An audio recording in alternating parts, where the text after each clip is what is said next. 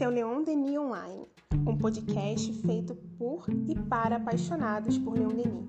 Bem-vindo e bem-vinda a esse novo episódio.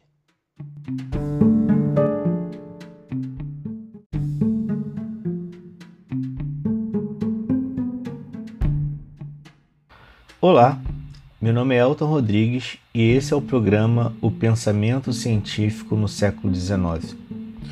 No episódio de hoje, iniciaremos a análise do capítulo 1, A Ciência Espírita, do livro No Invisível, de Leon Denis. Hoje, vamos abordar apenas os dois primeiros parágrafos do capítulo. Denis inicia o capítulo afirmando que, abre aspas, à medida que o homem avança a passos lentos no caminho do conhecimento, o horizonte se alarga e novas perspectivas se abrem diante dele.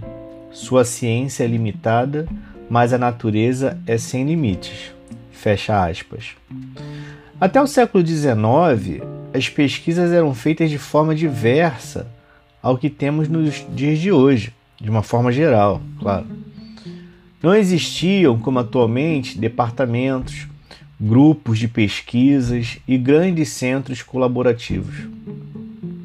O trabalho era quase individual e realmente, quando comparado com o tempo presente, os passos na construção do conhecimento, pensando no trabalho coletivo e nas trocas de informações, eram bem mais lentos no século XIX.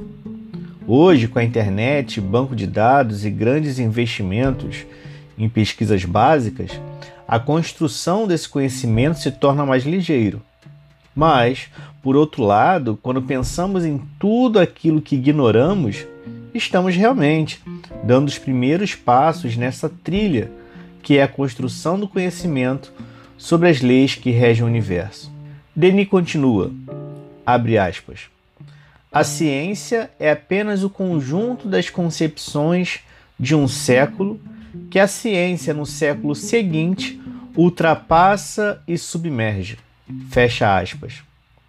Como já afirmamos, a velocidade na construção do conhecimento do século XIX é diferente quando comparamos com o formato, digamos, dos dias de hoje. Então, as concepções que demoravam um século para serem superadas, hoje às vezes demoram um mês. Pensem, por exemplo, em toda a movimentação científica em torno da construção de uma vacina para frear a mortalidade da pandemia do novo coronavírus. O acúmulo teórico e o grande investimento nos centros de pesquisa fazem com que o avanço tecnológico e científico se tornem bem mais ligeiros. Que fique claro, Denis não está depreciando o papel da ciência. Está, em verdade, constatando um fato, que é leva-se um tempo para construirmos um conhecimento sólido sobre as coisas. E continua Denis, ela, a ciência, estuda as leis do movimento, as manifestações da força e da vida. Todavia, nada sabe ainda das causas agentes, da força e do movimento em seu princípio. O problema da vida lhe escapa e a essência das coisas permanece para ela um mistério impenetrável. Fecha aspas. A forma que se constrói o conhecimento científico é diferente da forma que esse conhecimento se constrói, às vezes, no Espiritismo.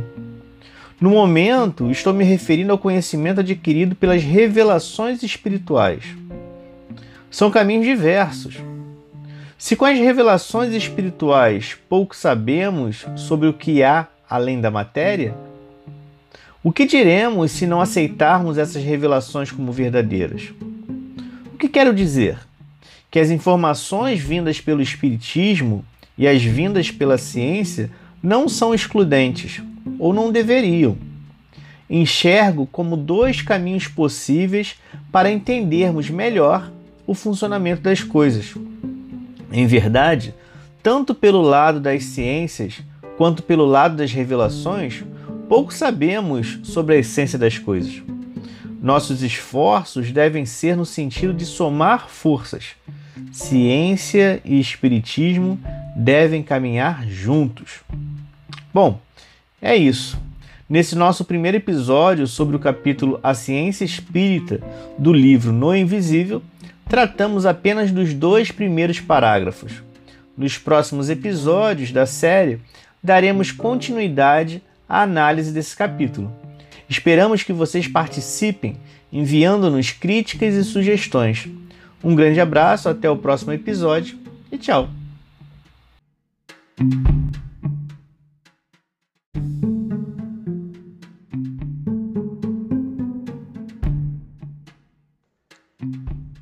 Conheça o conteúdo do portal leondenionline.com e estude o Espiritismo Clássico conosco. Visite também o nosso Instagram no arroba.